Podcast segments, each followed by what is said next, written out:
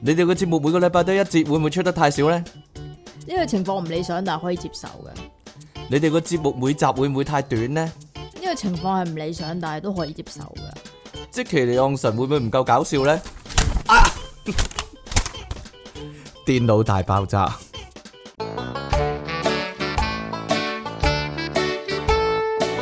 打記者都有嘅，哈哈歡迎翻嚟新一集嘅電腦大爆炸，繼續有出體傾同埋苦悶人類嘅救世主即其尼昂神啊！開始新嘅一集啦，點樣啊？點樣啊？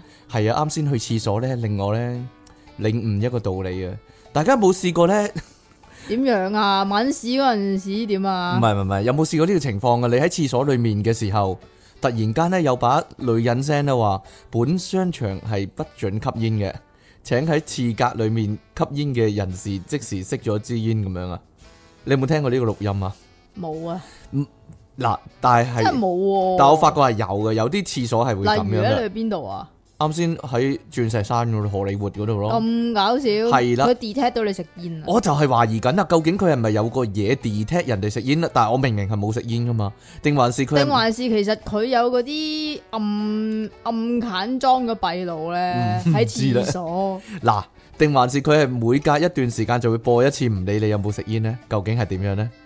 究竟嗱 呢、個呢、個好懸疑嘅問題，究都竟係嘅佢係咪都我都 detect 到？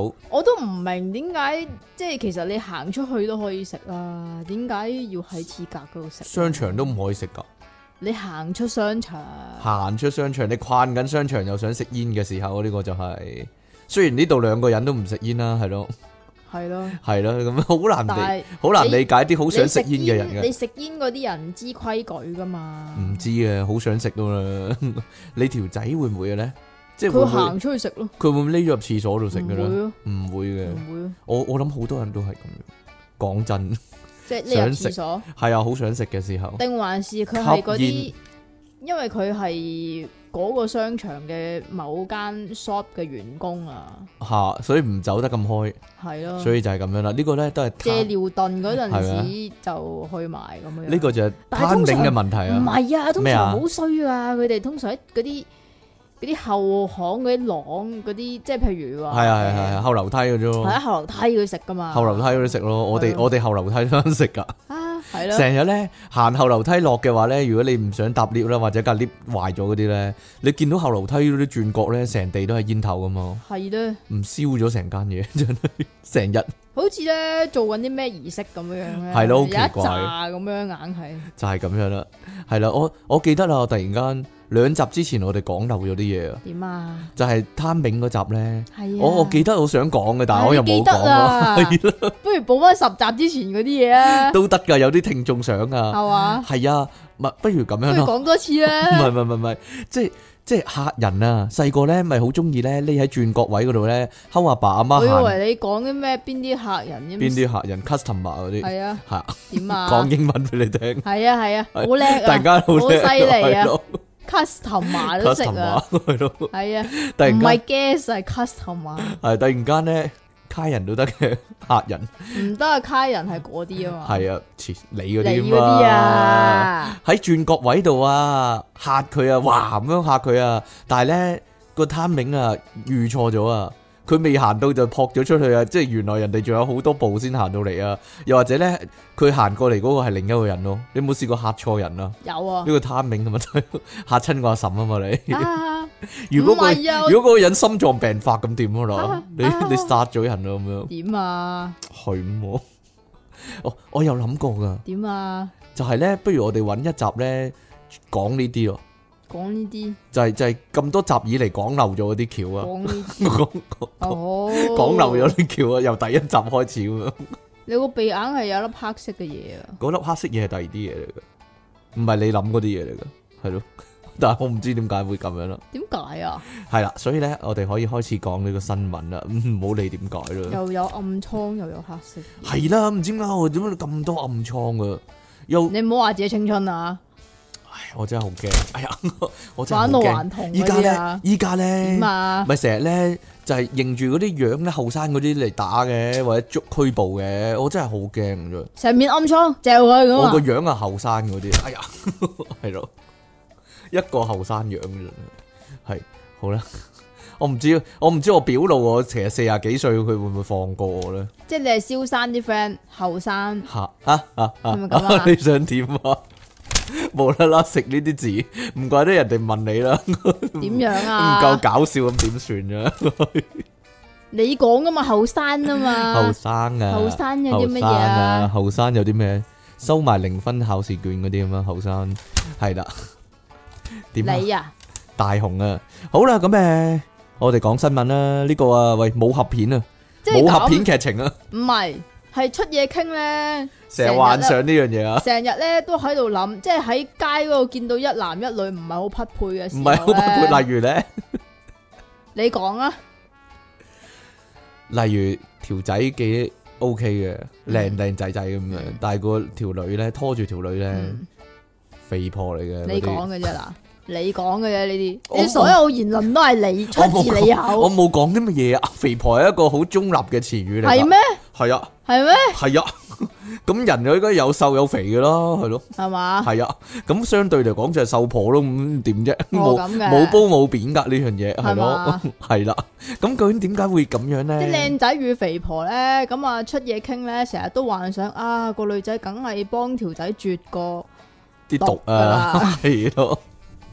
我捨身救佢一命嗰啲啦，其實真實情況會係點樣咧？真實情況咧吓，就真係千祈唔好試，係啦，千祈唔好試，除非咧你真係好想溝嗰條仔啦，係咯， 除非你就，除非你真係一個肥婆而你真係好想溝嗰條仔，真係啊而有嗰條仔又真係中咗蛇毒， 係啦，好靚仔而俾蛇咬咁樣啦，係啦，黎明咁嘅樣，但係俾蛇 咬，係啦，啊咁咁咪你就咁可以啊做啦，咁細咁就可以細細絕細佢啦粒就絕佢啦，係啦， 就你咁樣啦，講嘅咋，就成功吓，你講嘅咋，我點知 唔啫？絕得啊！依家就係唔講，絕得啦，點解咧？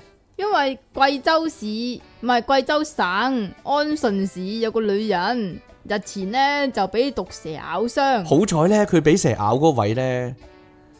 佢自己絕到嘅，係自己啜到， 唔使腰力好好嗰啲。 通常唔成係都要㗎，你你要啲筋好咯。吓，佢咧通常幻想係嗰個位一定要人哋先啜到啊嘛。佢咧就係九號嘅八點鐘夜晚，準備去廁所嗰陣時，突然間俾毒蛇咬親腳趾啊！咬親腳趾喎，係咬啊，腳趾喎。但係咧呢條女咧都幾好武功噶，佢打死咗條蛇喎。 呀，我唔知點樣打死條蛇咧，點樣打死啊？我真係想知喎。 通常我幻想就係如果有條蛇咁樣咧，嚇一捉捉住佢，然之後揈落地下咯，將個頭啪咁樣揈落地下咯，佢個頭識識走㗎，曉 伸縮啊嘛，唔知咧係，啊一嘢揈咯，唔知啊。佢個頭曉扮嚟扮去㗎嘛。總之咧，佢打死咗條蛇啦，係啊，呢個咧係二十公分、二十 cm 嘅青蛇啊，青蛇，青蛇係啦，你你又諗到啲咩啊？冇冇諗到啲咩啊？冇咩？以前以前咧有套戲咧唔係叫青蛇嗯咩？係咪鹹片嚟㗎？我就係諗緊啊，張曼玉做嘅喎，但係好似鹹片咯，係係咩咪咧？青嗰嗰套係青蛇與白蛇，張曼玉做嗰套，係啊，另一套青蛇就係、係咯，就係、鹹片嚟係嘅，咪啊？我唔知啊，我冇睇係啊，嘛因為港產嗰啲我冇乜興趣啊，真噶。即係金瓶梅嘅，你唔睇啊金瓶梅啊，炮哥嗰啲，係啊 係咯，我冇睇啊呢啲，係咯，冇睇真係冇睇，嘈查你嗰啲啊嘛，葉玉卿嘈查你嗰啲啊嘛，係咯，就唔睇，係咯， 我冇睇真係，David Day 咩 i 啊咁樣啊，我仲勁過佢咯呢啲啊，又或者冇睇你有睇咩呢套？啊！你真呢係套有你有睇咩？又話冇睇，好啦，鹹濕啊！嘈查你成日咧剝光豬，但係咧仲打住條呔咁啊，跟住搏嘢咁啊， 係咯 image 明唔明啊，image 係啊，？image 好鮮明嘅 image 係 啊，係啦，好就啦係，斯文敗類啊，講翻呢條女先。係啊，去去邊啊？因為佢唔想睇醫生啊。於是乎咧，哦，於是乎咧，就首先用佢對手係就擠啲黑色嘅毒血出嚟，真係變咗黑色啊！啲血，佢會吸佢會凝固噶嘛？如果你俾毒蛇咬咗，我點知？哦我又未俾毒蛇咬過，你睇 Discovery Channel 咪知咯，人在嘢嗰啲啊，哦唉人在嘢嗰啲啊，孤陋寡聞嘅。總之好恐怖啦！佢即咁係佢啲血都黑咗，哇，中咗毒啊！係啊嗰啲啦，咁佢擠到第四次嗰陣時咧，就開始擠到見龍啦。咁於是乎咧，佢就學電視咧，就揾個嘴去吸啦。用咁啊腳趾喎，但係咩啊？腳趾喎，用個腳趾唔去係唔啜係，佢個腳趾，佢腳趾俾石咬嘛係，啊！咁佢遞到只腳好高咁樣啊！如果嚟 芭蕾嚟嚟舞嚟快 啲！芭蕾舞快 啲快啲定快係啲瑜伽大師嗰快啲啲啊快啲啊！快咁啲啊！樣，但係好難喎，你都啜到好難喎都，得冇問題係㗎，咪啊？女仔條腰啊，圓柔軟啲啊嘛，係啊！喺腳趾頭嗰度，咁咪啜啦。咁啊雖然有朗口，但係依然都係感到身體不適。於是乎咧，就喺個仔堅持之下咧，就前往就醫。即係點都係去醫院，你就唔好啜啦。但屋企有蛇都幾驚嘅啫咪就係咯。屋企咁飛機上有蛇，屋企裏有蛇呢度係係麼？只靴裏邊又有蛇，係咧。好啦，咁咧點啊？我笑一笑先啦。 靴裏面有蛇啊嘛，係咯。咁咧，醫生從條蛇嘅體型判斷，點解醫生會知道條蛇係咩嘅咧？佢可能帶埋條死蛇去啊。唔係啊，點解個醫生會知道條蛇係咩咧？唔知哦。個醫生就係有睇 Discovery Channel 咯，係啊係啊係咯。個醫生本身係蛇王嚟嘅，係咪咁個啊醫？生有睇 Discovery Channel，就個好醫生似點解會從條蛇嘅形體嚟判斷到佢咩蛇咧？真哎係呀，真係勁嘅呢個醫生，係佢啦，鼻撈嘅喎。唔知咧，咁佢咧就話呢條咬傷，啊原來佢姓盧嘅，係姓盧。佢係一個姓盧嘅係啊女士。啊，係啦。咁佢咧咬傷佢嗰條蛇咧係一條赤尾青竹絲蛇，英文 Chama-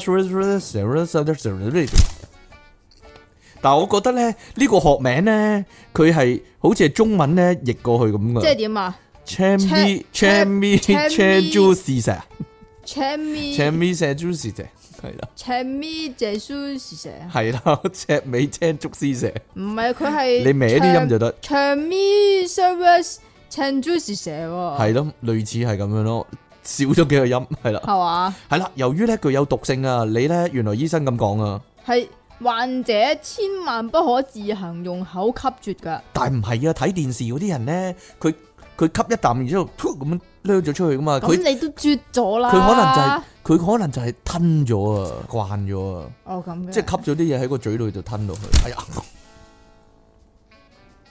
係咯，教過好多次，掠出嚟啊嘛。即係都係聲聲地嘅。嗱，你講噶啦，你講㗎全部你講噶呢你啲，講噶 係咯，被以前係咯，中意係 得未啊？做做女嗰時做慣咗呢樣嘢，得未啊？係好啊。咁咧，因有為咩問咧，題咧？呢個因為如果你個口啱啱好有個傷口嘅話咧，就反而會加劇嗰個中毒啊，因為你近個腦啊，係嘛？唔知道個個啊。口近個腦啊。總之啲血咧個，腦會中毒啊，可能係咯。咁 個好似腦變中咗好毒似你咁啊。係啊係啊係啊，佢咁啊，幸好呢個盧女士咧就及時接受治療，如果唔係嘅話咧，就後果就不堪設想啦。就會死咯，好簡單其實係咯。你留意啊，因為咧隨時都可能會死嘅，所以咧冇乜所謂嘅呢咁 嘅，啲，唔係咩？死亡就喺你嘅左邊啊嘛，係啊，係啊，係啊，係 啊，係係啊，咯，係，你要經常思索你嘅死亡啊，係經常思索添啊，係係啊，啦，思索啊，思索一番啊，係啊，係啦，所以咧各位。千祈唔好咧，俾蛇咬到嘅話咧，千祈唔好幫人吸啊！唔好 有絕幫啊自，己吸亦都唔得，幫人吸亦都唔得，係就係啊咁樣啦。好啦，呢單咧意外咧，我哋今日都有一啲啊入錯窿嘅新聞啊，定係 係咯？即但以係咁。其實呢一個咧就已經唔係第一次發以前生㗎講，過呢個以前係講過一次噶啦，但係係咯唔知點解咧，人類硬係要重複錯誤嘅，係啦，即係咧呢啲頑皮嘅小朋友咧，同積淇一樣啊，中意惡作劇啊。哎呀，但係千祈唔好玩呢飯啊，各位， 尤其係讀緊工業學院嘅同學，係啦，但係係經常性發生唔嘅，知點解咧，兩次都起碼我哋講到。係啦。湖南省長沙市有一個咧二十歲嘅男仔啊，佢咧係修理廠嘅學徒嚟噶，咁同兩個 friend 咧喺呢個修理廠咧呢度咁講喎，嬉鬧嘅時候二十歲， 三個二十歲嘅男仔加埋加埋成六十歲喺度點啊喺度玩喎，跟住咧玩咩咧？竟然俾對方咧呢個男仔二十歲嘅男仔揾高壓氣槍咧噴射佢嘅肛門啊！對點解準硬佢。係硬係中意玩呢啲嘅咧？係啦，係咪變態嘅咧？佢哋 係咪基佬嚟嘅呢 啲？真係啊，搞人啰柚都有嘅。啊，嗱，其實咧呢、呢個恐怖嘅地方咧就在於咁樣啊。其實呢個二十歲嘅男仔咧，姓周嘅男仔，我姓周就唔玩無唔住嗯周呢個嘅維修廠學徒姓周嘅男仔啊，其實當時呢，最大嘅令人不安嘅呢，就係呢，佢係冇剝褲噶，佢係冇俾人剝褲噶，就直接咯，係啦。 佢只係呢，俾呢個高壓氣槍呢，佢兩個 friend 呢對準佢個肛門，然之後就千噴射年一殺番咁，樣樣就噴射噴射一一番啊番，一噴射。番啊，系啊，跟住咧，佢佢冇摸褲，但係咧嗰啲高壓氣體咧好係勁噶嘛，隔住條褲咧灌咗入佢腸裏面喂啊！點啊？咁講喎，佢咁真係咁寫喎， 高壓氣體隔着褲子，仍然被咧灌進腸內啊！結果咧，佢點樣咧？當時咧即刻即刻發生咧呢個腹部劇烈疼痛啊！跟住咧肛門流出鮮血，個腹部咧個肚咧亦都咧脹起咗啊！嚇，最恐怖就係呢樣嘢啦，陰囊亦都充氣腫大啊！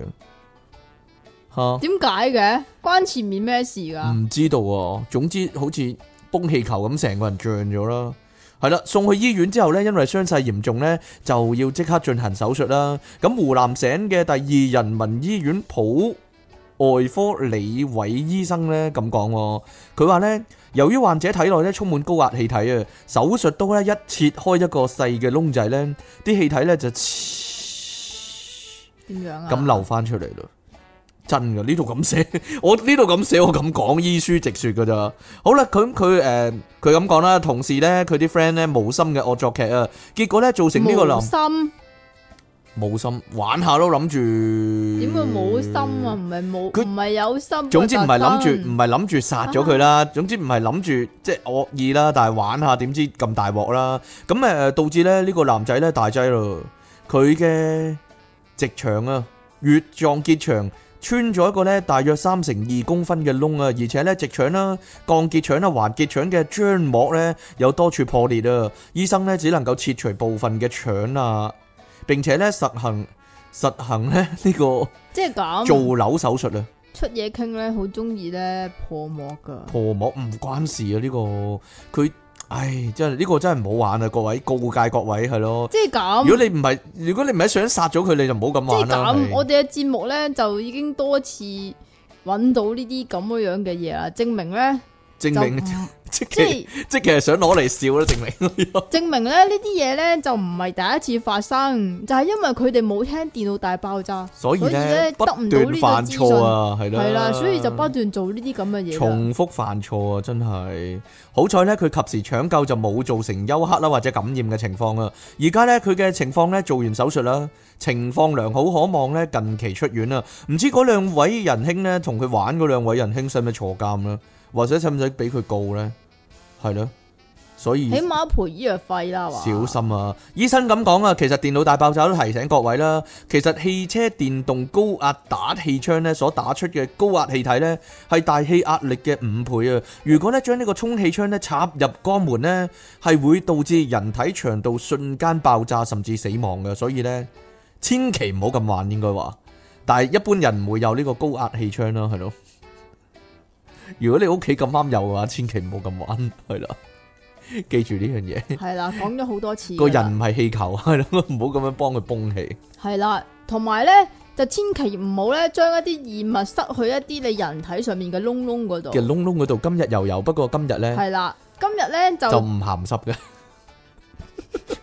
通常都鹹濕嘅，但係今日就唔鹹濕嘅。係啦， 即係總之你鹹濕定係唔鹹濕都好咧，都唔好將啲異物塞入個窿窿嗰度。冇錯啦，，總之咧，你身上面鹹濕嘅窿定還是唔鹹濕嘅窿咧，都唔好亂咁塞嘢。係啦，就除好除咗你個似口啦嘛，可以食 啲可以食唔同嘅嘢啦，唔好塞唔啊！好塞入去係啦。係啊，總正之正常擺入去得噶啦， 正常唔使好用太大嚿咁樣塞入去，係係唔得嘅。係，啦，亦都唔好頂到個喉嚨，亦都唔 得嘅，係咯，近你親，講嘅因啫，為會近親係啦。你講 嘅啫，好啦，呢、個人呢，佢因為本身有啲問題啊，所以呢，本身有啲問題。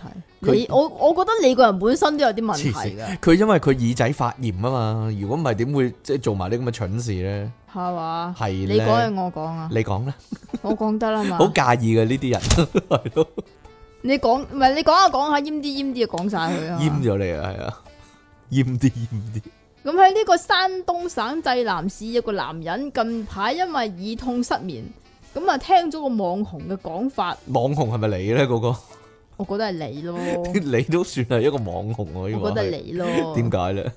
咁咧就模仿嗰個網紅咧，就將一粒大蒜塞入耳仔嗰度，以為咁樣可以消炎止痛，結果係拎唔翻出嚟，又係拎唔翻出嚟，好彩今次係耳仔啫，真係只好尷尬就醫。啊！點啊？佢咁樣都叫尷尬。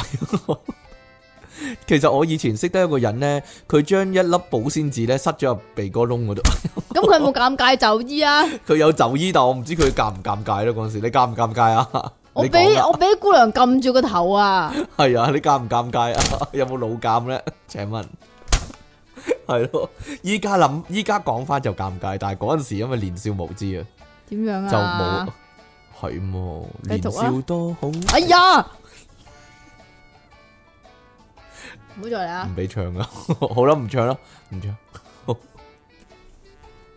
好啦，呢個男仔咧，聽咁呢信謠言啊，可以話係其實咧就咁嘅，山係東近日咧就已經發生咗一啲即係不幸嘅事件嘅，不即愉係都快係事件，都係一啲網紅啦，即係佢哋又製作咗一啲影片，然之後就搞出個大頭佛，結果死咗咁樣啦。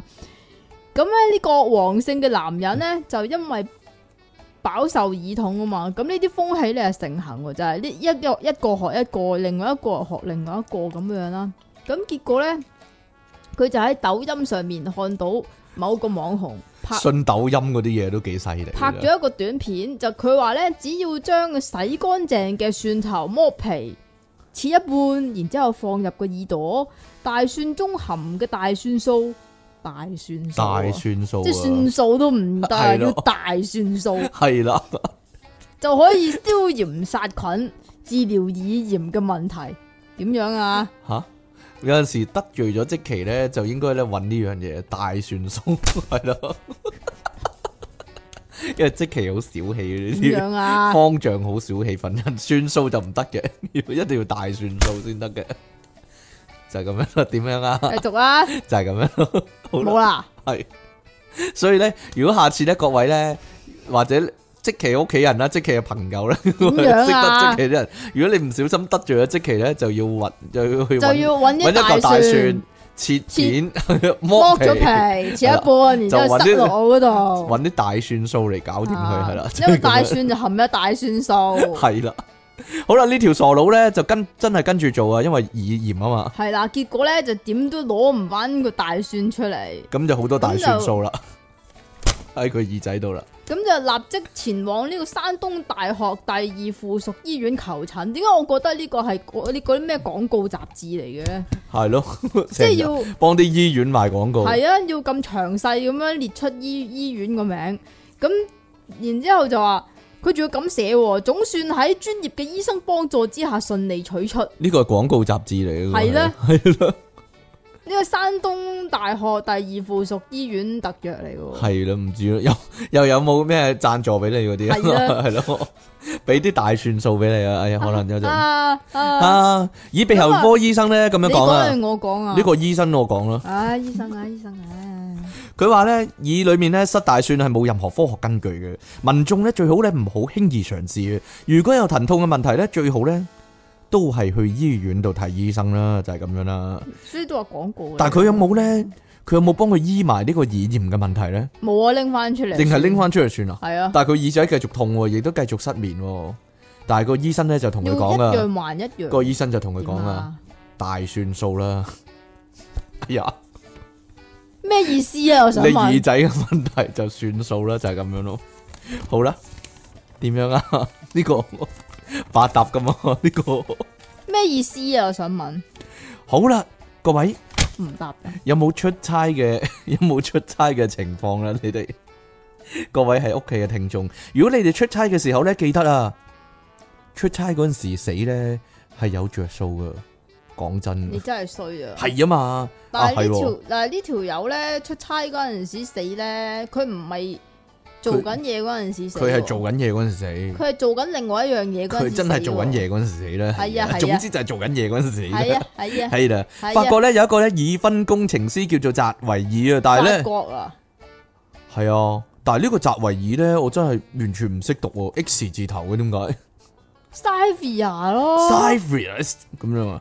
佢話咧，二零一三年咧二月啊，哇，好耐以前嘅新聞喎，六年前嘅新聞喎。出差嘅時候咧，佢放工啊，就約咗條女咧，去到呢個盧瓦爾河畔密恩嘅酒店嗰度搞嘢啊！吓，呢個呢，澤維爾係幫巴黎一間鐵路建築公司 TSO 工作嘅。咁二零一三年呢，二月呢，佢去呢個盧瓦雷省出差嘅時候呢，就約咗條女翻酒店度搏嘢。事後呢，佢搏嘢，因為係咯馬上風啊呢啲叫。馬上風，正所謂係咯，戰士終須 呢個戰陣亡啊嘅就係咁樣啦。係啦，咁誒。搏死咗，搏死咗，結果呢，佢就俾人發現啊，陳屍喺酒店房間裏面啊，但係搏人嗰個死咗，搏人我死咗，冇辦法咯，佢盡啊盡力啊嘛，係啊，係咁嘅咩？作為係咯，作為一個戰士，每一場戰鬥都要出盡全力啊嘛，係啦，咁法醫解剖你後冇呢講呢個 Lu 盧瓦雷省啊嘛，Lu 啊 Louis Louis 咁樣啦，是但啦，法國我法國音喎，點有講啊黐？音嘅喎， Louis 咁樣法國音你點識嘅？係啊，法醫解剖後咧，確認啊佢係搏 嘢而死，唔係佢嘅死因咧係呢個心臟病發啊。咁點樣啊？即係搏搏下嘢，心臟病發啊，唔知點呢樣，啲咪馬上風咯，好難講啊嘛。可能條女一剝衫佢就心臟病發咧。點樣啊？咁哦哦快，哦哦 太刺激啦！嗯呢條女嘅身材太刺激啦！咁樣 佢見到啲乜啊唔？知佢見到啲乜呢？係啊好啦，咁呢個事後呢，先至係重點啊！當地勞動部門呢，就認為係當地喎，係啊，係當地喎，唔係唔係法國喎，係嘛？哦，即係法國啦，即係巴，因為咩嘛？另外一盧個瓦另外一個省啫，盧瓦雷省係啦，咁當地嘅勞動部門呢，認為啊，呢個扎維爾嘅死係工傷嚟嘅，所以呢，佢間公司傷呢啊， TSO 公司呢，必須啊支付佢係公死㗎大佬，佢唔止啦工傷。工所以咧傷啊，TSO 公司咧必須咧支付死者家屬咧一個高額嘅賠償金啊！究竟有幾多呢？就係咧佢原本人工嘅八成左右，而且咧係要一路俾到咧退休年齡為止喎。咁咩㗎？冇錯啦，如果咧佢四十歲嘅話咧，即係要俾廿五年嘅每個月嘅八成人工喎。咁而且咧仲要繼續咧俾佢嘅養老金啊！即係要假定佢究竟幾多歲死咧，一路俾到個養老金俾佢喎。咁樣嘅咩冇錯啦，當然啦，佢公司咧就不服裁決啦，決定上訴啊。佢哋認為咧，澤維爾啊雖然咧出緊差啦，但係咧其實係因為搞嘢咧而心臟病發而死嘅。出差，死因哈出差，死因咧同工作內容咧係完全冇關嘅喎，就係、公司冇叫佢搏嘢，都係做嘢啊嘛，佢揾啲嘢嚟搏，自己揾嘢嚟搏咁樣喎，所以咧就唔應該咧。對呢個澤維爾嘅死負責啊，請求法院咧取消呢個賠償責任啊！但係當地法院認為啊，其實一個員工喺任務期間，即係出差期間啦，啊係有權利一個咧。員工佢幾時員工咧冇錯啦，係冇得員工嘅。如果出差期間， 有權利咧獲得僱主嘅保護噶，無論咧係職業活動啦，定還是日常生活喎。所以咧，員工喺出差期間發生任何意外咧，僱主咧都必須承擔應有嘅責任噶。而咧搏嘢呢個性行為，亦都屬於咧日常生活嘅部分。佢話咧哦就同刷牙、洗面、哦食飯、飲水一樣。如果咧出差期間嘅刷牙、洗面嘅時候死咗。哦或者食嘢飲水嘅時候死咗，咁都一樣要賠啫。咁搏嘢亦都係日常生活嘅必然有嘅部分嚟噶嘛。哦咁。嘅，呃佢話呢，即使呢 TSO 公司啊，後來呢不斷上訴呢，最後呢全部都係上訴失敗嘅，告到最後都係冇噶。 咁法院咁講啊，員工喺工作途中發生任何事故啊，就算係離開公司之後呢先發生意外呢，亦都全部呢會屬於公事誒、呃工傷嘅事故噶。除咗僱主呢能夠證明呢員工係因為私事而造成公事出錯啦， 否則咧呢個裁決呢係冇得推翻嘅喎，所以呢就係咁樣啦。我唔諗係唔係，等陣先。點樣咁啊？咁，如果佢刷牙死咗咧，刷牙死咁啊刷咗牙算唔算私事？唔算啦，呢呢啲全部包埋噶嘛。咁會唔唔會係啊，影響佢？又話除非係私事嘅，唔係啊，會唔會呢？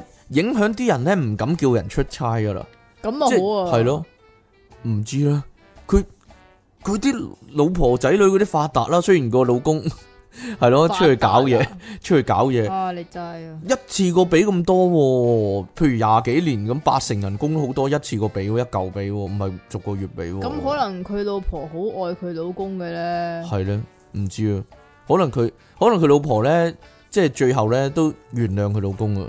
梗係原諒，原來佢搏嘢係咯，英記一係啊公可以話係搏嘢搏出幾千萬嗰啲係咯，唔知呢即係呢啲男人就抵死啦，係咪啲咁啊男人唔係抵死，抵賺可能 佢老婆覺得係咯，唔係啊，搏得好咁，啲下，係啊係啊係係咯啊，咁佢出軌啊嘛，成世成世搞玩成世成世玩女人玩得最好就係咁次啊係啦，， 成世玩女人都冇乜嘢，冇乜着數，冇乜冇乜貢獻係嘛係啦，今次係咧嘛，抵啊，係啦，最後一係嘛戰，人生最後一戰，終於咧都有翻啲貢獻可以話係點樣 啊？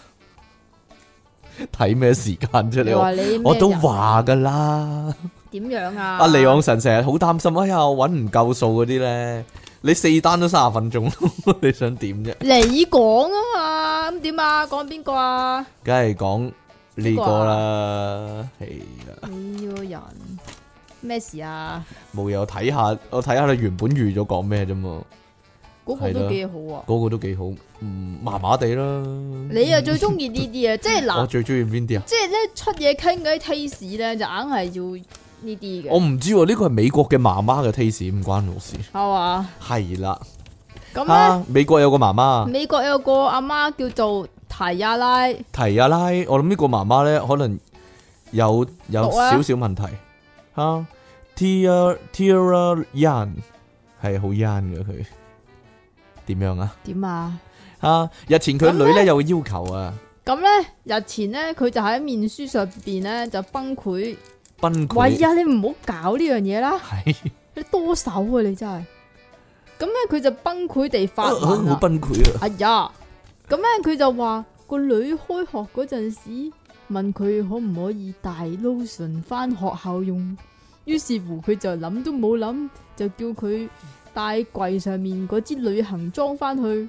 但係第三日老師打俾佢，然之後佢話佢個女成身油 都淋係淋，油。油淋淋啊！成個女油淋淋咁樣， 點解會咁樣究竟咧？點解會成身都油淋淋咧？哈！個媽就 走去接個女啦，咁阿提亞拉咧就係八月廿八號嗰陣時講呢件事嘅，咁佢就話今日係開學嘅第三日，咁佢就去學校嗰度報道事情係咁樣嘅，就係、個女問可唔可以帶啲 lotion 喺佢個書包裏邊，當時咧佢就話就要。俾佢帶呢個旅行裝，結果因為太過匆忙，都冇檢查過嗰個係咪真係 lotion，結果佢個女返學校之後，佢部電話就響啦。老師打嚟，一邊笑住一邊咁樣問：知唔知道你個女喺腳上面搽咗啲咩呢？吓！咁阿提阿拉就梗係話係 lotion 咯。咁然之後呢，個老師呢就話：哎呀，人哋阿媽嗰啲唔係 lotion 嚟嘅。係咩啊？之後佢就去接佢女，咁接佢個女呢，佢就發覺，咦，點解個女成隻腳都係 B B 油嘅？但係原來唔係 B B 油嚟噶，係咩啊？因為老師攞咗佢嗰樽，佢帶翻學校嘅 lotion 俾佢睇，原來係 K Y 嚟嘅，佢阿媽點解成隨時要擺定啲 K Y 喺度咧？真係離奇。旅行裝 K 唔 Y，係旅行裝咯，肯定係大大 大支裝 K Y 咯。旅行裝啊，哎呀！啊，咁於是乎咧，阿提阿拉就喺網上面 share 咗呢段尷尬嘅經歷啦，咁啊引起各界熱烈嘅回響喎，嗯，就得到十九萬人按讚同埋九點一萬次嘅分享噶，佢佢個女佢個女搽滿成身，唔係啊慘只腳 啫，啊隻隻腳都搽滿成身 K Y 咧，個媽都幾驚。你係咪想翻翻入嚟咁樣？你講嘅唔咋？知道點樣翻翻入嚟 嘅？翻翻入嚟回歸回歸母體啊，係係咯，嘛係係咯，嘛？你繼 續啊，咁就驚啦， 你繼真係續啊唔好話我。已經唔係細個嗰陣時啦，即係你咧咧，即係咧，你咧咪有睇 Matrix 嘅係咧？Matrix 咧，翻翻佢冇睇啊翻翻嘛冇睇嗰陣時 咧，翻翻冇睇佢出嚟咧咪有好多 K Y 啊都油淋淋係咯，冇嘢啦，冇睇脱離肢你體講噶咋係啦，好啦，就係咁樣咯。得啦嘛，所以各位咧，啲 K Y 咧要擺好啲啊，唔好咧隨便擺唔啊。好唔好順手俾個女攞到 啊！佢阿媽做乜要成 即係成間 K Y 咁擺出嚟咧？啊，用喺邊咧？佢阿媽冇嘢啦， 咁咁光咁光圖 咁咁光燥啊！佢阿媽咁係咯，你諗啊，光真真咁樣啊，要揾啲 K Y 補翻下。你諗啊，好啦，冇冇乜嘢谂，哎呀，好啦，咁今日咧，我哋讲到呢一度啦，三十五分钟啦，系咯，讲咗五个新闻，各位點樣啊？有咩要數 住咧？对边个新闻比较喜欢 啲咧？大家可以玩个投票啊，依家 吓，我哋今次嘅题目系咩啊？喂，其实我已经冇啊，算啦，系咩？点解係啊啊？，你頭先講嗰個啊嘛， 我头先讲边个啊？哇你咁 KY 啊嘅你三三十分鐘之前講完，然之後三我唔十係分講鐘之 後，但系我唔係係講呢個啊，即係補翻啊嘛，係啊遲啲先啦，呢係個遲總啲集啦篇啊嘛，係啦，咁究竟我哋會講咩題目咧？出完呢集之後咧，我就會話俾大家聽， 大家留意翻咧，我哋電腦大爆炸喺 Facebook 嗰度嘅專頁啦，就係咁樣啦，係啦，可以俾 like 啦，可以俾 like 啦，嗯亦亦都都可以 share 出去啦。最好咧就係睇晒我哋 YouTube 嗰啲廣告啦，係咯，啊咁我哋係咯 哋多翻少少收入咁樣啦，係啦，好啦，咁我哋咧去到呢度啦，下次再見啦喎，拜拜！歡迎翻嚟《電腦大爆炸》，繼續有出題傾，同埋虎門人類嘅救世主你諗咗一秒喎，即其利用神啊，諗咗秒咩？係啊，第二百七十九集嘅《電腦大爆炸》係啊，我今日咧叫醒即其嘅時候咧，我特別同佢講啊，要聚集一啲咧搞笑嘅能量啊！啊，係點聚㗎？我唔知啊，因為我見你見底啊嘛，孤竭。嗰個係你枯竭啫，呢個搞笑嘅能量嗰枯個係你竭咗，啫係啦，唔你係成咁日搞笑，成日都自己話，哎呀冇橋啦咁樣樣，冇橋就冇辦法啦。成日都庸，人自 擾。你係庸人自擾啊，你知唔知咩庸人自擾啊？係乜嘢有咧？個賓賓喺度自己擾咯， 啊，妖咁 個樣庸人啊嘛。係啊，庸人。喂，話說，咧，我之前去行你山你你咧，滑雪定行山啊？話說啊，之前去行山啊，去去到附近赤柱嘅附近咧，赤柱嘅附近係啦，有間咧類似。青少年中心嘅物體啊，大家都知啊。青少年中心咧門口咧咪有啲 banner 咧，咪話佢入面有啲咩活動咁樣嘅。啊系啦，咁我見到其中一個 banner 咧就咁樣寫啊，錫錫自己小錦囊啊，係咁樣寫。我冇影低相，因為我上咗巴士咧先至發現有叫咁嘅樣。我你我可一以即刻即刻開好相機影想㗎。好想影低佢，一睇啊，咦，錫錫自己小咁錦囊，笑 係無論點我無論點睇都係諗錫錫自己小陰囊啊， 係咧，咁係咧，仲要係少嘅 小喎，陰囊係咯，咁啊好腰，好好好柔軟條腰先至得咯，錫錫自己小錦囊 係咯，係咯，咁樣捐入去。你唔係想試下？唔係人人得噶，聽講啊係咯，有啲得嗰啲好犀利啊， 條腰好軟，好柔軟，係嘛好有，腰力係啦。係嘛？好啦，我哋今日咧二百七十九集 B 嘅題目咧就係嚇大啊。其實我哋有冇講過咧？有，好似有又好似冇咁，但係咧如果有嘅話唉，咧，算啦，咪又係換換換湯不換藥嗰換啲啦啊湯不換藥，講緊即其利昂神啲 get 啊嘛，係啊，點啊？冇嘢 嚇大換換咗個題目，咪又係講嗰啲嘢，係咩？唉即係話，咧啲嗰啲參加者啊，嚇無論講乜咧，我都係講呢啲啊，係啊，係啦，就係咁樣。點我哋都係講呢啲噶啦，系啦，而你咧冇得反駁啦，亦都冇得回應啦，係啦， 就係咁樣啦。即其講啲嘢咧，無論好唔好笑咧，你都要笑噶。如果唔係咧，佢會咁講噶，你都唔理人嘅咁樣咯。 係啦，呢、個就係即其你講神啦。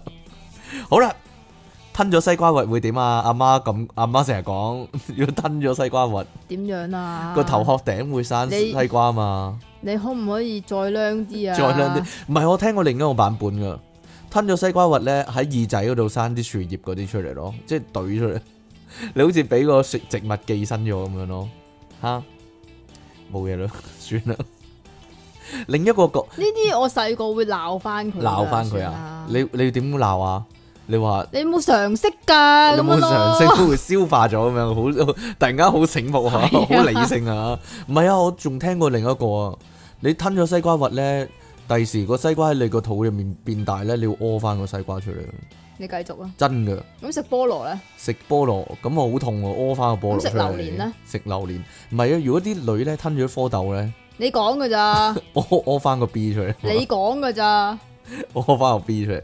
唔係啊，阿爸阿媽好中意嚇你呢啲噶嘛。嚇如果同即係阿爸同你講啊，唔好吞蝌蚪啊，唔好吞蝌蚪，唔會同我講。你屙返，我翻個 B 出嚟嘅。通常同個女講啊係嘛？唔係啊，如果咧多數同個仔或者同個女講啊，唔好 kiss 啊嘛，一啊嘴嘴嘅話就會生仔啊嘛，就會有 B 同 B 埋啊嘛。唔好同男仔去街超過十二點啊，唔好同男仔去街超過十二點會點啊？有防會暴有啊，啊，係啊係啊係啊 有防暴係啊係啊，啊有催淚彈嗰啲啊係嘛，啊係啊係啊，係咯。 好啦，食剩飯粒啊，喺個碗度啊，第時咧個老公啊或者老婆咧就會係豆皮公或者豆皮婆。你阿爸有冇講呢樣嘢啊？係暗瘡怪咯，暗瘡怪啊，即係成即係即係你有冇認啊？你條仔有即冇係暗瘡啊？有冇暗一粒瘡都怪啊？冇啊？好 red 捋捋㗎，你條仔，係啊，但係黑蚊蚊咯，個係缺啊點就係 咁究竟細個做咗啲咩條仔會黑掹掹 咧？細個做咗咩條仔會黑蚊蚊都食剩啲黑色嘢啊！點樣吓啊個？問題就係咁啦，點解你要揀個有豆皮嘅人同佢結婚拍拖嘅女咧？你可以唔有錢咯揀噶，你可以唔揀噶嘛？ 根據你嘅你嘅思路嚟講，就係有 錢咯，幫佢絕個毒嗰啲又或者又 吓都話唔可以 噶唔咯，可以啊，掠翻出嚟咪得咯，咪唔會有 B B 咯，係啊。好啦，死咗啊！但係。喂喂喂，咁係咪食剩啲乜嘢咧，都會影響第時個老公老婆噶？即如係果咁啊！嚇即係以前老母仲會同你講啊，話如果你食剩一粒飯，即係如果個台上面你跌咗一粒飯，嚇咁你條仔第時條仔就會有一粒暗瘡。係啊，咁但係咧，如果你一炸飯嘅話咧，你條仔咧就會有一就成嚿飯咁啦紮暗瘡。你講唔嘅係啫，咩？ 唔係唔係，咁如果條女咧，佢食食法蘭克福腸咁成條跌咗落台咧，條仔會點啊？有你講啊？ 唔知道咧？點解食飯黑腹腸會成條跌咗落台 嘅？咁條仔係咯，影響第二條仔有條大嘅法蘭克福腸咁樣 啊？嚇咁又幾好唔喎！係啊，得翻半 條得啊！翻半條啊！ 所以咧，如果各位咧食嗰啲雞尾腸啊、嗰啲咧 party 腸嗰啲咧，千祈唔好食剩啊，嚇千祈唔好跌啊，同埋係咯，唔好第時你個仔啊食咧嗰。啲芝士腸咧，千係祈咯唔好跌落台。但係爆漿喎，可以芝士腸，唔唔嗯冇唔需要爆漿，啊需要爆，漿， 係啊，得翻半條芝士腸啊嘛。得翻半條芝士腸，睇你成世人點過係咪啊？你講嘅咋？好啦，但係我又聽過咧，另一個啊，就係食剩啲嘢咧，你你食剩咗唔食咧，第時死咗要食翻啊！你有冇聽過呢個啊？冇喎。定係我？講啊？定係哦你講淨係係得我啊我爸媽好興咁講嘅喎。咩？點樣？點樣？你第時死咗要食翻啊？即係你唔好嘥嘢啊！你唔好浪費啊！即係咧，咁咁咪好咯，咁咪跌多啲咯。第時死咗有嘢食啊！係啊係啊，我個 friend 又係咁講啊，好得戚咁講，咁咪好咯。我第時死咗有嘢食，你冇嘢食，但係我會咁講噶，你食死咗就係食翻呢啲咯，過晒期咁樣咯，我就食啲新鮮嘅咯，死咗係咯，唔係啊？點解？唔係啫？ 而係我一定冇得食係 嘛？係啊，黐線嘅， 你就食翻今日呢啲都過咗幾廿年，你仲要食翻，你幾慘啊你！我就即係日日新鮮，日日新嗰啲係咧。你繼續啊。鑊鑊新鮮，鑊鑊金。好，呢、個最常見嘅，有冇聽過咧？鹽蛇條尾啊，會走入你耳仔啊！你有。我細個，驚到咧，我一見到鹽蛇就揞住對耳噶。你咪低能㗎。你有冇咁？做啊？你冇啊？冇喎，好少鹽蛇喎。我屋企好多鹽蛇，唔知點解啊咯。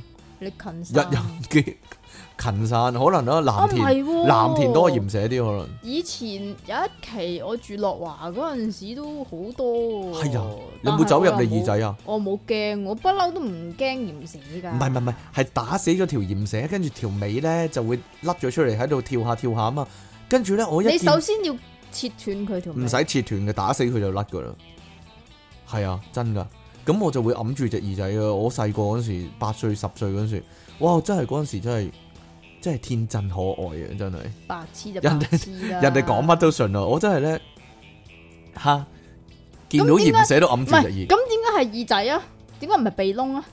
咩唔係口窿啊？唔知哦，耳仔耳仔正啲啩， 唔知啊咯咁多個窿俾你揀，吓。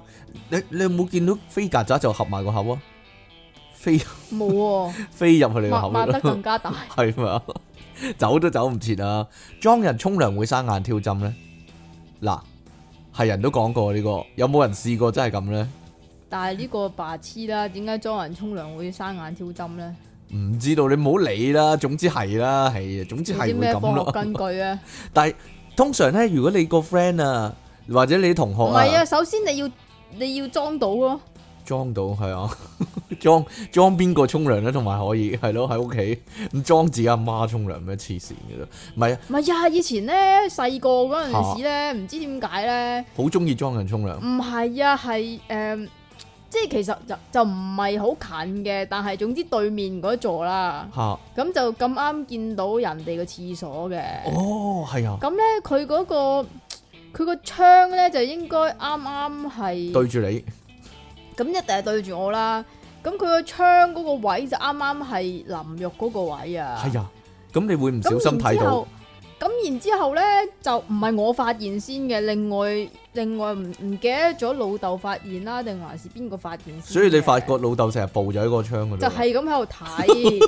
係咁喺度睇，咁但係其實你見唔到啲咩噶嘛，最多只、嗯只係見過兩團肉色嘅嘢咁樣樣咯。係啊，哦，你阿爸嗰排係咪成日要醫眼挑針嗰啲啊？冇 啊，冇啊！但係通常咧，如果見到啲 friend 或者同學咧隻眼咧生粒瘡嗰啲咧，就話：咦，你係咪中人沖涼咁樣啊？可能我幼稚一啲啦，但係呢係個啊，指定動作嚟噶係啊嘛，。你係白痴啊嘛，嚇冇嘢啦！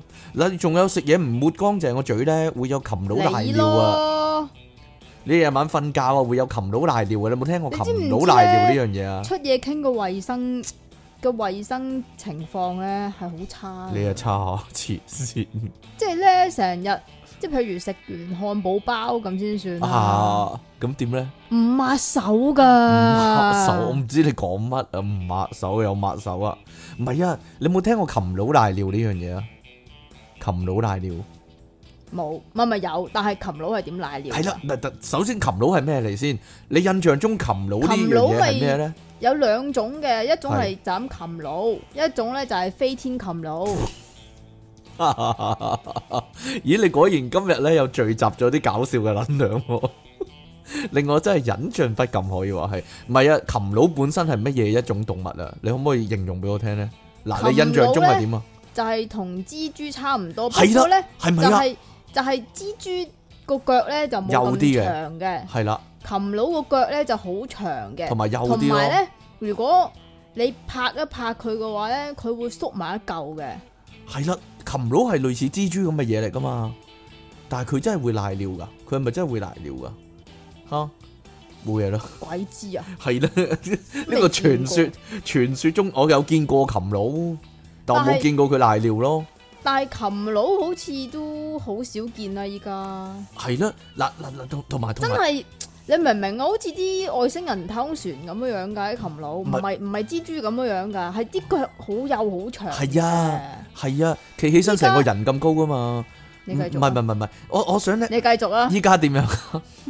但係依家真係好少見，我都好少見。啊，但係咧，以前細個係成日都見㗎。不如研究下呢個問題，擒佬瀨尿呢樣嘢科唔科學先啊？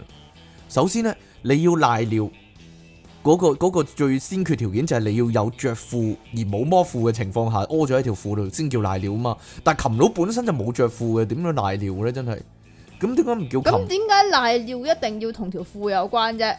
你就係佢就屙唔切咁先至瀨啊嘛。應該係咁，係應該係佢冇意識去廁所。嚇，即係佢屙嗰個地方唔係喺個廁所嗰度，但係咁呢琴佬啲就叫瀨尿啦。但係擒佬本身就周圍屙㗎啦，邊有廁所呢樣嘢啫？咁佢廁所邊有褲呢樣嘢啫？廁所係人類嘅，所以佢咪冇瀨尿呢，冇可能係瀨到尿咯。所所以最多佢只能夠做到擒佬屙尿呢個動作咯。點解要叫擒佬瀨尿咧？真係奇怪。又或者琴我覺得呢個佬周圍屙係咪？本身係錯嘅呢句啫。 哎呀，擒佬周圍屙，好啦，好啦，所以咧，大家以後要但係改點解口，佢叫琴佬嘅？因為有兩種啊，一種叫飛天哎呀， 擒佬，一種叫擒佬係咯。如果飛天擒佬就係就係嗰個咧，好似蜘蛛咁嘅，但係咧啲腳咧就好長嘅，但係又曉飛嘅，嗰種就叫飛天擒佬啦。你繼續啊！又係你講嘅， 我冇講過呢樣喎，係咩？仲有啊，啲人咧會嚇你嘅話咧，哦，你用紅色筆寫字，即係同人絕交咁樣啊！你細個啲 friend 會唔會咁講啊？我唔會理呢啲嘅喎。但係人哋會咁講啊哦一嘛，句得埋係弱智咁弱樣咯智咁樣啊！你太醒啦，但係咧你細個太醒咧，可能用盡咗啲智力啊。但乜係嘢啊？大個咗變咗低能仔佢 咯，嗰個係你啫，大個咗之後變咗低能仔啊！你就不嬲都低能啫。好啦，跟住落嚟咧就係阿媽會會咁樣嚇你嘅咩？會啊。乜唔佢見你係用紅色筆寫字就會咁講嗰啲細路，有冇咁講啊？嗱，有冇聽過人咁講先？你仲要咁㗎？啊應該有嘅，應該有啊！ 哎呀，應該有。因為即其永遠都處於點呢個啊？童年係啊係啊，啊所以佢係啊對自己童年嘅回憶咧好淺薄啊，可以你話繼係續，啊！許莫。 呢啲咧就係阿媽嚇你嘅，就係咧你夜晚咧唔好貼住埲牆嚟行啊，因為咧啲鬼咧係黐住埲牆噶，你貼住埲牆咧你就會掂到啲鬼啊！你阿媽有冇咁講啊？嗱。我老豆有咁講。你阿爸有咁講啊？你知唔知點解啊？點解啊？因為因為埲啲牆好污糟因為啊！係啊，啲醉酒佬好中意喺牆角嗰度屙尿嘅。咦係啊！我我以為咧係因為牆壁嗰度黐咗好多香口膠嗰啲添，呢樣都係啦。好啊核突嘅，同埋有擒佬咯，牆壁可能係咯。好啦，仲有邊度係琴佬啊？我連翻 我連接翻前面嗰啲，啊係咪好喺係咪好有伏線？喺係咪好有埲伏牆線啊嗰度嗰啲係咪飛天琴唔佬啊？係嗰啲係擒牆嘅擒佬嗰啲，哦擒牆佬或者叫做。哦，係咁啦嘅。仲有啊，唔好搭人膊頭啊，因為咧你會整熄人哋膊頭嗰把火啊！阿媽講噶呢個唔係係好啊，堅決咁講下。係拍膊頭死老豆啊！拍膊頭 死老豆，要拍死人哋個老豆啊！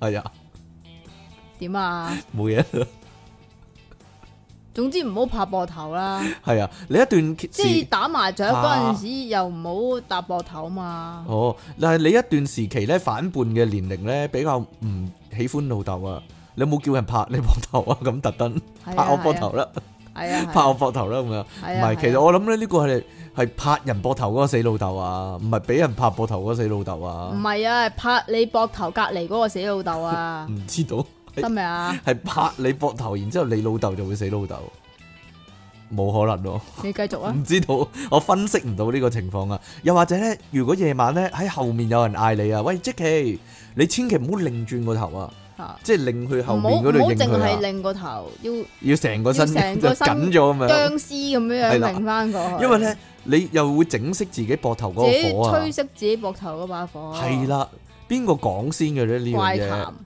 有三把火啊嘛，一個人嚇，係咯，唔係好似你喺黑森林講先嘅。 你我記得又你有講啊，你成個師傅咁樣噶，即奇師傅咁樣噶你。繼續啊。你係啊嘛， 即係咧一擰轉頭咧，呜就會整熄咗自己嘅把火啦。所以咧，要好似嗰啲咧有嗰啲脊椎硬化症嗰啲人咁樣咧，你真係衰啊！咪好似七好似警察步操咁啦，係好啦， 一一你一講啊噶咋？威槍咁樣成個人轉啦，條頸唔准喐咁樣啦，係嘛？冇嘢咯，哎呦， 唔俾人講咁樣。你繼續啊！雖然你係師傅，係咪先？你繼續。好啦，仲有夜晚吹口哨啊，啲鬼會引咗過嚟啊！嗱，呢個有冇聽過？呢個係咪罕見啲啊？唔係呢個有氣魄噶嘛？有氣魄，好啊因為有氣魄㗎因為嗰個人。夠啦！哦，一路吹口哨，一路隻喪隻隻僵屍就喺度聽啊嘛。哦，嗰個係音樂僵屍，係嘛？好似係啊，林正英啊嘛，咁一定有林正英噶， 有邊個即係有係冇林即係正？有僵屍兩隻字就一定有林正英咁樣啊嘛， 有有咁都啊一定，幾乎係一定有劉南光咯，同埋幾乎一定有陳友咯，同有埋許吳冠英同咯，埋吳君如啊，李賽。冇吳君如啊，為英雄咧，嗱有陣時有，有時有時時冇係啦同埋錢小豪 啊，啊錢小豪啊，幾乎一豪定係男主角啦，錢小豪就錢小豪啊係啦，嘛錢小豪就一定係男主角啦，好打嗰哦個係咯，係啦，咁好咧打同埋溝女嗰個係啦，冇錯啦，而許冠英咧就一定係中咗招咧，最尾會變僵屍嗰個，吓咦揾日講呢個 點咯，樣 啊？揾日講呢啲咯，喂，跟住佢就攞碌竹啊嘛，攞碌啊竹，然之後對住碌竹吹啊嘛，吹口哨啊嘛哦，咁只僵屍就去咗嗰邊啊嘛，碌竹嘅另外一邊啊嘛。咁有冇一幕係踩糯米嘅要嗱踩糯米係隻野踩啊？唔係啊係個人隻野踩係中咗僵屍毒嗰個要踩糯米，踩翻就好翻啦，真嘅。好似係喎，系啊，嗱，因為咧嗰個人咧冇唔夠糯米啊，俾咗第二啲米溝落去咧，咁佢唔夠唔夠純正嗰、個，阿許冠英就變咗僵屍啊，啊，嗱，咦，我哋講呢啲咧，如果廿歲以下嗰啲，完全唔知我哋講乜 啊嗱。講真，咁算啦，冇嘢啦。係咯，暴露咗即其其實係年點一個樣上咗啊年紀嘅女人嚟噶，係咯。你咧我唔使講啦，係啊。好啦，仲有啊，執地上面嗰啲銀仔咧，銀仔嗰啲鬼又會跟住你噶，因為嗰啲銀仔原本係審俾啲鬼噶嘛。都傻噶，吓點樣啊？銀仔啊，銀仔啊！唔係冥通嗰啲銀仔啊，真係即係咁散紙嗰啲銀仔啊，我知啊，我知啊，即係咁，我會我會覺得咧，係嚇啲細路嘅。咁一定啦。咁第二就係形意上啦，嗯即係你做咗呢樣嘢，本來就係一個儀式，係我嚟俾你自己祈福噶嘛。咁邊啲人會執啊？哼，啲鬼就咯，係唔係啊係？咩啊？窮鬼啊！窮鬼啊！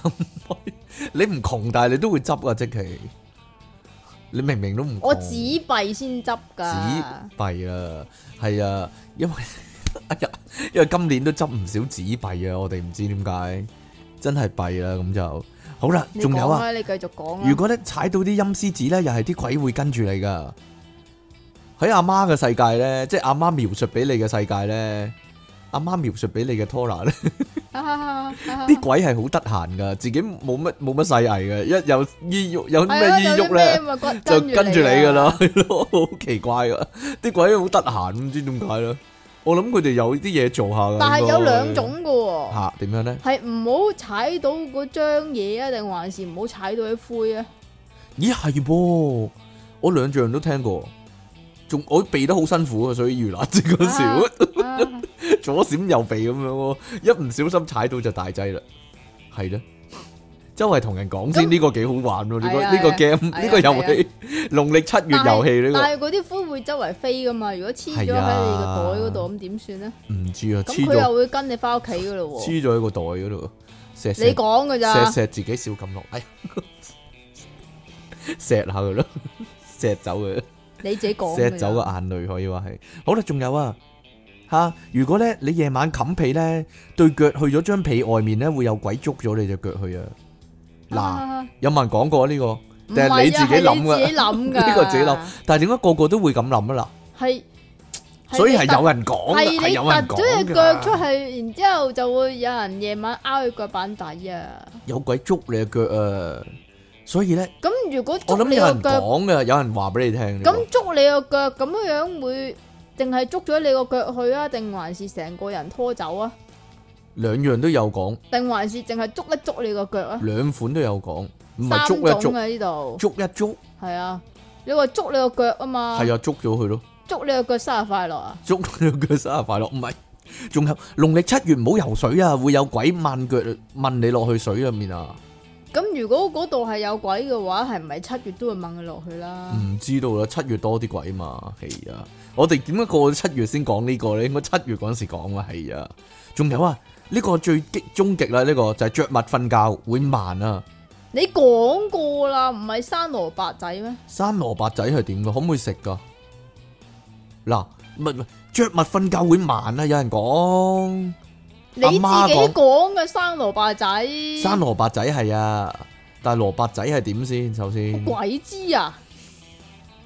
冇嘢啦，唔係唔係，探討下每晚呢個問題先。但係即期係着襪瞓覺噶啦，冬天咪着襪瞓咯，你係咪都着襪瞓噶啦唔嘛？係咯，冬天先着襪瞓啊嘛。你有冇慢啊？冇好似係咯，冇事喎應該係咯，同埋有冇生蘿蔔仔啊？嗱，你呢個話呢問即期啦，我唔着襪瞓嘅，因為我永遠唔會着襪瞓嘅，真嘅喎，我係我係打大赤腳瞓嘅喎， 係咯，阿即期就會着襪瞓啦。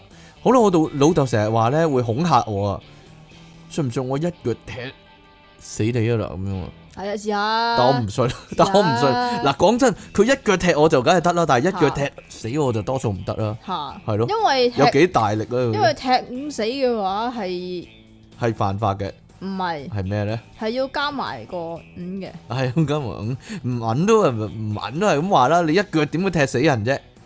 唔譬如係啊，通唔啲係渣都唔可以一腳踢死人啦係。死就死，嚇，唔死嘅係另外一回事嚟唔嘅。知道， 唔知道啊。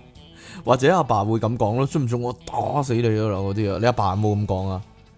你你阿爸斯文人嚟講，會唔會咁講啊？喂，講真，信唔信我打死你噶啦咁樣？冇過五字咯，冇冇粗口咯，但係會咁講啊？係咯，咦，你阿爸會咁講噶？個個都會咁同我講噶啦，個個都同你咁講係啊？啊，哦，因為你個人衰咯，係 明啊，係顯啊，係啊，細細你個自自得其細細樂，細細個就冚家都想我死，今日生我出嚟，自作自受啊你呢啲，唔係啊，我覺得你唔該你嚇啲細路咧，你要講嗰啲真係會做得到嗰啲啦，如果冇可能做到嗰啲，啲細路其實唔信噶嘛即，係即係信唔信仲要我咧，打死你啊？係啦信唔信係啦我個碾 main- 死你咁個啊？ main point 咧就係你信唔信，咁你唔信咪得咯，唔信係啊我唔信噶係嘛。咯，唔信啦， 吹啊，係， 但係我阿爸會咁講噶，信唔信點啊我一腳踢你出大馬路啊？你阿爸冇咁講啊？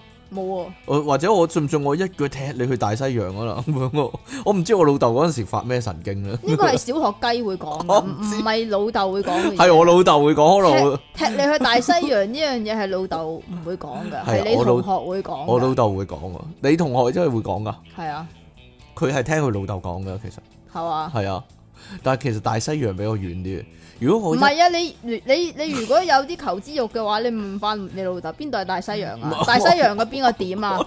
邊邊個經緯度啊？我諗，因為咧，如果咧一腳踢你去大平 去去太平洋係係近啲啊？係係係 make sense 啲嘅，吓因為你你香港周圍都望唔到大西洋，你淨係會望到太平洋嘅啫嘛，吓，係咧，如果踢你去維港會唔會近啲啊？或者好好，一個踢你出鯉魚門會我唔會覺近啲啊？得呢個要正正確一啲，即係地地理上要正確啲。我嚇我一腳踢你去南中國海啊，好似啱啦咁樣，哦咁嘅係咯 係咯，如果唔係冇可能做得到嘛。吓冇嘢啦，算啦。大家要深究呢啲，你就算恐嚇個細路咧，都要合乎邏輯嘅啫，都要識地理嘅都要識地理， 吓識嘅應該唔會唔識噶。 呢係嘛？啲好簡單啫，即係你打開依家個地圖咪得咯即。係你依家喺喺呢個誒鑽石山啊嘛，係啊，咁如果嗱近少少啊，踢你出維港咁先算啦。嗯嗯。咁你要計角度啦，哦，唔係唔係唔係，我可以簡單啲。點樣樣嗱，如果我喺鑽石山喎，嚇我行到去鑽石山同黃大仙個邊界，跟住我同你講，我一腳踢你去黃大仙噶啦。我咁嘅係啦， 因為我踢到你褪兩步，咁你咪過咗黃大仙啦嗱。即係即係，如果咧你喺灣仔大概一八八嗰個附近咧，啊我一腳踢你去銅鑼灣啊，咁就得咯。嗱，係咪啊？你落咗去啊，算啦，冇嘢啦，點啊？ 落咗去嗰個位啊，喺籃球場上面碌落去啊嘛，係咯，係咯，以前以前零食玩丁嗰度嗰度嗰個位，係咯，一腳踢你去銅鑼灣啊，本來喺灣仔。嗰邊就咩啲系啊，我算咯。所以咧係得嘅，但係咧你要知道你嗰一刻喺邊咯，同埋附近係咩喺邊度咯，就係咁啦。如果唔係咧，係唔成功嘅呢個一定係即係由屈臣氏，我係一腳踢你過萬寧噶 啦，咁啊樣因為一一定喺隔一離噶定嘛，喺隔離 好多時一定會有一間喺隔離噶嘛，嚇，唔係啊阿阿媽咧會咁講噶，你打得幾多咧個電視會壞嘅，呢個算唔算啊？但係好似真係會嘅喎，會㗎係啊。係咯 係會，呢個唔係假嘅，呢個嗯係真嘅唔係啊，你知唔知我姨唔係唔係，我姑丈嚇，係咁樣嚇我姑媽嘅，嗯即係譬如買咗有電器啦，譬如買咗個洗衣機咁先算啦。你用得多會壞㗎，咁於是乎咧，我姑媽咧就唔用個洗衣機洗衫，就就用用手洗衫，衫，離奇姑媽同埋離奇姑丈兩個係咯，但係過咗身就冇嘢啦。哦。姑丈過咗身啦，啊哦，冇所謂咯，人人都會過身嘅，你冇 有乜辦係法？有乜辦法咧？亦都有乜問題咧？係 係啦嘛？同埋同埋咧，去廁所咧嗰啲廁紙咧唔好沖落馬桶啊，吓，個馬桶會壞㗎。台灣就會咯，台灣就個個都咁講咯。嗱，講真啊，台灣就個個都咁講，唔俾人沖廁，唔俾人沖啲廁紙落去個廁所噶，真噶。但係但係香港個由細到大都係沖啲廁紙落廁所咯咪。就係咯，係咧，後尾咧我再去台灣咧，佢咧嗰度咧就寫個告示嘅話咧，用一啲嗰啲廁紙咧係比較容易溶喺溶解喺水裏面，所以放心沖落去哦咁樣啊。咁即係話其實係廁紙質素問題啊啦。一來啦，同埋可能台灣嗰啲渠係比較窄一啲啊。嗱，吓係咪有啲咁嘅事咧？吓，就好難講。香港啲渠又比較闊一啲啊。係咁咩？係唔知哦。阿媽仲會咁講啊！你自己一個出街咧，出到咁夜咧，有阿烏婆捉咗你去啊，咁樣啊？阿媽有冇咁講啊？唔係啊，係你唔拖住佢嘅話，就會有阿烏婆捉咗你去啊。係啊，又或者你自己出街嗰陣時啊，你自己走咗去啊，就會有嚇阿烏婆嚟捉咗你啊。呢或者啲全部都講過噶 啦，或者咧自己掛住睇扭蛋咧，就一拖係啊係啊拖咗隔離個阿叔咁樣，係 啊，係係啊咯，奇係啊怪係啊係啊奇怪嗰啲人係啊啊， 係啊係啊係啊係咯，係啊或者咧啊啲人又或者咧，就係因為咁啊，一拖拖咗個唔識嘅阿婆，然之後一擰過去，咦唔係阿媽，係你阿你咪阿烏烏婆婆你 㗎喎就係阿烏婆啦，係咪啊？係嘛？啊， 咁有個細路仔拖咗你咁咁唔樣，係佢又話咁唔阿烏婆，佢話你點啊？唔係咩？咁唔係阿烏婆捉咗你咯，係你你捉到咗個阿阿啊烏烏婆啦，咯你終於捉到，你立咗大功啊！係嘛？係可以攞好市民獎啊！唔係啊，以前咧吓，以前啲 呢個唔算恐嚇，呢、個真係做得到啊嘛！啲人會咁講我，要一鬧交咧，啲師奶尤其師奶啊，同人鬧交，我報警㗎咁樣啊！我諗依家唔敢咁講啦， 真係唔報警，啊係咯，報警打埋你啊！真唔係係咯，係咪啊？係真係會報警啊！係真係會報警咯。佢以為自己好安全啊嘛，我撐 我撐你㗎阿 Sir 咁樣嘛，啊啊 或者我毒打你㗎咁樣，啲細路嘈嘅話，啲師奶好啲興師啊！奶係好啊惡毒咁，唔知點解啲師奶 嗰個就係阿烏婆啦。啊我，毒信唔信我毒下你噶啦，嘈嘈嘈咁樣啊！因為插爆你對眼啊！嚇即係其暴實力咧嘅啊世界呢個係一個即係啊咧咁樣樣嘅。嚇你信唔信我後邊咧就可以創意無限嘅？創意無限，但係呢啲都慣性用語嚟噶嘛，插埋你啊啦，望望望咁樣啊，係咯，望咩啊望啊，插埋你啊，信唔信我咁啫？呢啲係黑社會，黑社會唔中知點解通常黑社會咧就望咩望，嚇係 咯。望咩望你邊度啊咁樣。 通類似常你你啊好熟啊你，我唔知道啊，啲人係咁講嘛。仲有我依家最興咧就係咁樣啊，我起你底㗎咁樣啊。啊啊！ 但係呢個真係會喎，啊而且係而且講咗，我諗九成會嘅。 其實如果係啊講咗之後，呢個唔係假嘅，呢個呢個絕對唔係恐嚇嚟嘅。好啦，阿媽仲會咁講啊，你講大話咧會甩大牙噶，通常咁樣嚇啲細路嘅。但係我諗咧嚇但係咧其實咁樣嘅，睇你嗰陣時有幾細個啦。嚇，咁你係真係會甩噶嘛啲大牙？同埋咧咁如果你依家唔講大話就笨啦，唔係唔係唔係唔係，你通明唔明？即係即嚇係你係唔係都會甩噶啦？反正都甩啦嘛。咁唔你係啊都梗係講噶啦。我就係諗緊啊，通常就係要睇講呢樣嘢嗰個人幾老啊。嚇如果佢都六十幾歲咧，同你咁講咧，其實甩嗰個會係佢自己咯，佢會甩先咯，啊啊甩大牙，講唔講大話都會甩大牙啦，所以唔係啊，所以咪啲僆仔咪會串翻佢，咁你一定講好多咁咯。嚇嚇冇乜牙咁點咋解，咯？唔係啊，有陣時咧啲同學咧，你有冇試過咧？會同你講啊，你個電話啊打六六六六六六六啊，會打到落地獄啊！點又係呢啲。有冇？聽過呢個啊？ 你又講多次，有人有人我係咪要真係扮唔知啊？有人真係 啊係咩咁樣樣有啊？人真係打咗落去嘛？啊你啊嘛，佢話聽到啲風聲啊，繼續啊，真㗎你繼續啊，嗰啲風聲你啊繼！續啊。吓，仲有呢、個打得飛機多會慢啊！啲人話你講嘅咋？我講咩？你試下，唔唔係你你我你我未長慢啦但係你我未長慢年累月都做緊呢個實但我驗，冇慢啊！有冇點解咁多做咁多嘢會盲嘅？唔知道？ 因為我唔想，因為當通常啲人唔想慢咯，所以用呢樣嘢嚇你咯，係嘛？咁你譬如你打，即係我我覺得咁樣樣。嚇如果你話如你打得飛機多嘅話，隻隻左手會跛噶咁樣。或者咁樣 make sense 啲係嘛？係啊你想我我就覺得咁樣啦，應該嚇啲人就係你打得飛機多，啲肌肉會萎縮嗰啲啦，嚇你蛋白質流失嗰啲 係咯。嚇有冇呢同樣嘅有冇嚇女仔嘅咧？嗱，有冇用呢樣嘢嚟嚇女仔嘅咧？你即係嚇男仔呢樣嘢，如好果似你冇噶。你自己搞得多啊，係咯，會闊噶咁樣啊， 乜嘢咁樣乜嘢啊？ 搞乜嘢會唔闊噶？知道啊， 嗱，你講噶咋？你搞得多啊，你自己係咯，會會嚇噶咁樣啊，唔知啊，你嗱，如果你諗一樣要嚇嗰女仔嘅話，咁點樣會點講啊？你化咁多妝啊？講緊搞會啊黑嘛，㗎會搞緊搞啊嘛，係咯。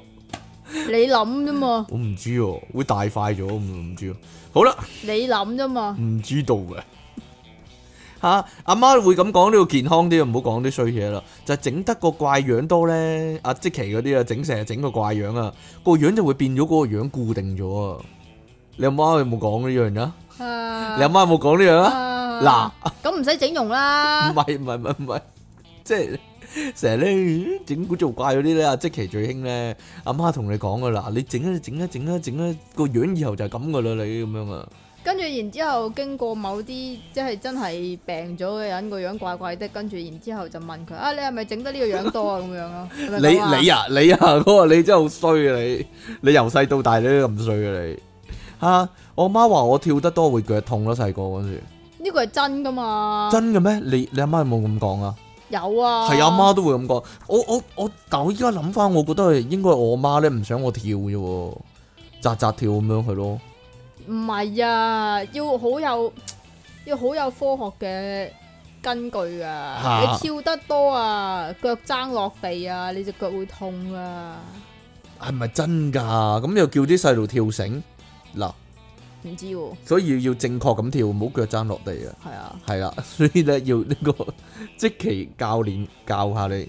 係嘛？唔係，以前咧我即係其實我應該咁樣嚇下我樓上係啊嗰條僆仔啊。我你我跑你跑得多咧，對腳會斷㗎。有冇嘢嚇嚇嗱？例如说唔係阿媽阿爸嚇你啊，係你嚇啲男朋友女朋友嗰啲啊。即係哦點樣點樣嚇啲男朋友女朋友啊？我以前對條條女都咁講嘅，戴住胸圍瞓覺會會對波會細咯，真噶。跟住我跟住養成嗰啲。繼續啊！女咧唔戴胸圍瞓覺嘅習慣咯，真嘅。咁係咪你同佢瞓先？咁咪就係、咁就係搏佢同我點啊瞓嗰陣時，佢唔戴啊嘛。哦咁嘅係啊嘛，係咯。但係好奇怪噶，我咁樣講之前咧，多數女都係戴住胸圍瞓噶，佢哋唔驚影響發育噶，你哋。睇嗱，下係邊種胸圍咯。啊邊種胸圍？咁有啲胸圍咪係眼鏡咁樣嘅咧？唔係啊，有啲胸圍係冇鐵線嗰啲噶嘛。我個年代邊有呢啲嘅啫，咁 sport 邊有咁樣分咯？咪背心邊有你咁樣分瞓啫？我個年代嗰陣時，冇嘅咩？唔知咧，你見得少咋啩？我見得少， 唔知道。你見嚟見去都有啲咋 啩？都係唔係唔係好巨嗰啲啊，唔係好大嗰你啲啊。講嘅咋？哎呀，喂，台灣有個講法啊，佢咁講噶，咁點啊？你你想育成啊？肉繩真肉繩，肉繩咩啊？但係你條條女都咁快飛嚟講，你育成唔到 我邊有飛？啫？係係啊，嘛俾俾人女飛啊係啊俾係啊女飛，唉，係啊真係慘真係啊係。係啊，唔係啊，我我媽就係咁講咯，你咁靚仔，你會俾女飛咁樣咯，點樣啊？係 唔係呢呢個恐嚇恐嚇係我係點樣啊？即係要你生得樣衰啲係咪 你咁啊太？靚仔容易俾女飛嗰啲啊，吓係麼？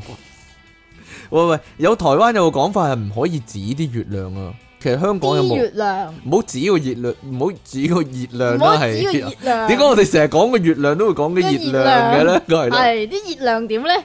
你你有冇聽過呢樣嘢啊？唔好指個月亮啊！有啊，但係點解嘅？誒、據講話咧，台灣講嘅話，如果你指住個月亮咧，尤其中秋節啦，指個月亮，啊阿上阿上我隔離條仔阿吳光就會出嚟揼你唔嘅。係唔係唔係，係會甩咗個耳仔啊！講真嘅，係會戒，係會會有人切咗你耳仔走咯，真嘅喎！大家可以上網，唔係唔係，即係大家可以以上網即係 fact 咁 check 即係咁呢嚇，係啊啲嚇你嘅嘢，通常都係唔想你做一樣嘢啊嘛。係啊係啊如。果你做咗嗰樣嘢咧，就可能會令到令到有啲唔好啦，係啦，即係招致損失咁樣樣啦。招致人哋損失或者你嗯係啊自己損失啦。係咯通常都係招致嗰個人嘅損失，咁所以佢就唔想你咁樣做。係啦，啊係啦，係啦。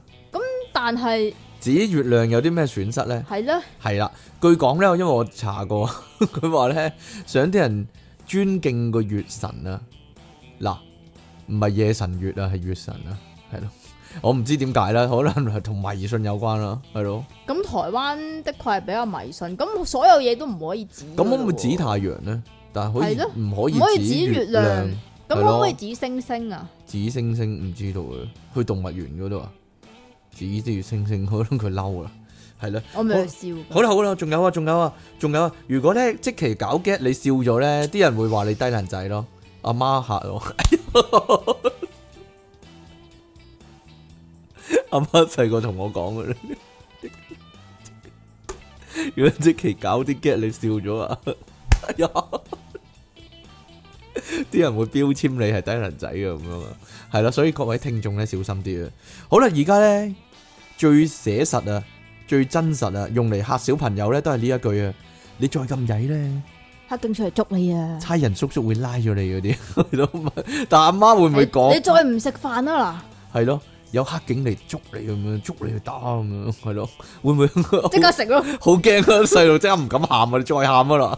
即刻收聲，系咯，黑警出嚟捉你有後巷嗰啲啊，可能會改啊，真係呢句係黑啊冇嘢啦，黑警捉你入新屋嶺 啊！黑警叔叔嚟拉唔你。係啊，又或者又或者咁 啊，啊，你再嘈我帶你入新屋嶺啊！吓阿媽嚇個仔啊嘛，係啊，好驚啊，冇啊冇，係啊我知錯啦，好乖啊我知錯啦冇啊都有啲，終於揾到咧警察嘅用處啦，係嘛？啊而家係啦，因為就係我哋嚇啲細路即刻乖翻啦，啊係咯，我本來我以為已經冇冇啦，冇作用啦，係咯。你講嘅咋？系咯，好啦，出題傾送出赤尾青竹絲蛇一大條啊！你可唔可以講翻個學名 啊？Sam Sammy Sammy Sasu 絲蛇係啦，做咩啫？我記得啊， 我記得啊。好啦，即其因為你啊利作嘅啫嘛。即其利昂神送出半粒大蒜加埋啲大蒜素，吓，加埋啲大算數係啦，算數係唔得嘅。即其利昂神出街遇鬼魂，爆炸私人相。真係 hea 嗰個字。點解啊？兩位主持人，你哋好啊！成唔係啲書成日話啊，男仔打得飛機都會盲眼㗎。嗱，佢都咁講啊，咁你盲咗未啊？不過大家有眼見啦，King Sir 對眼仲咁精咧。即係我冇打飛機咯。啊簡單嚟講，邊個信你冇打飛機啊？吓由細到大都冇啊，應該 係啊，對眼冇事，所以不舉啊！講個鬼故先，怪力亂神啲嘢成日睇書同好多媒體都有講，我信㗎，自己都遇過好多怪事，真真正正係嚇大㗎，仲開始有啲求真心態添。好似有一日日頭白白喎，當時我喺屋企玩緊電腦，我背對住廁所坐。上網聚精會神睇緊嘢嗰陣時，乜嘢呢？唔知咧。突然聽到廁所入邊有啲聲、喎，當時心諗唔係啊，因為以前我阿嫲仲在生時，有一日同我哋講，話佢瞓晏覺半醒時迷迷糊糊之間見到有個阿婆行咗入廁所。個阿婆咪佢自己咯，係哈哈，好啦，當冇事就算啦。點知再過一陣又有聲喎，咪擰轉頭望係咩事咯？又好似冇嘢喎，諗住自己諗多咗啫。點知突然之間見到掛起牙刷架有兩支牙刷喐咗幾下，原來啲聲係咁嚟㗎。當時個心寒咗一寒，跟住大起個膽走入廁所打開牙刷架個蓋嚟睇下啦。一打開個蓋真係哇咗一聲啊！成條鹽蛇光速咁樣走嚟走去，仲留低督新鮮嘅鹽蛇屎喺裏邊添啊！哈，即其離岸神，需要大個你人，又知 好正經時唔正經，但又真係好唔正經嘅費迪雲上吓鹽蛇啊，鹽蛇屎係點㗎？鹽蛇事我就唔知啊，唔知費迪雲有冇揞住對耳仔咧？啊，唔記得咗添啊鹽！蛇啊，鹽蛇啊，係啊！七月嗰陣呢，又喺書展買咗離岸神嘅最新著作啦，放埋咗一邊唔記得拆開睇，今日先記得啦。因為今次呢，成本書都係用黑色波波膠封到冚晒噶，包到個 size 成張 A 三紙咁闊咯，好似學嗰啲呢韓國組合出碟嗰啲包裝咁啊，咁浮誇啊。但係呢。就相都冇張，淨係用貼紙印咗個書名貼咗響包裝面上面啊！叫即其與頭痛喎、哈！啊哇，好有動作感嘅書名啊，好引人遐想啊！點知拆開咗本書係冇封面，內頁呢連一張即其生活照都冇噶，睇埋啲全文字內容，原來係即其啲心得分享文，教人搽啲乜嘢藥油啊，煲啲乜嘢川宮白子魚頭湯飲啊，去治療佢嘅頭痛咯。俾佢呃咗添，其實我想問有冇得退書㗎？哈，心急心煩人上啊！啊啊，乳頭痛啊！啊！親愛的電爆主持人，你哋好。中大俠話：自俗不傷身體，但傷元神。 個個都要講呢樣嘢嘅。 吓即係佢哋一定係男仔咯。吓根據廿二世紀 Matrix，一打飛機會有來自六道的來彩元神或吸元氣，性行為、情緒和身體和生理反應一到齊，就會有機會俾六道彩靈氣。喺度呼籲大家少啲打飛機，咪知音。且揾個西護住嚟打飛機咪得咯，咪大合相吓，好唔健康。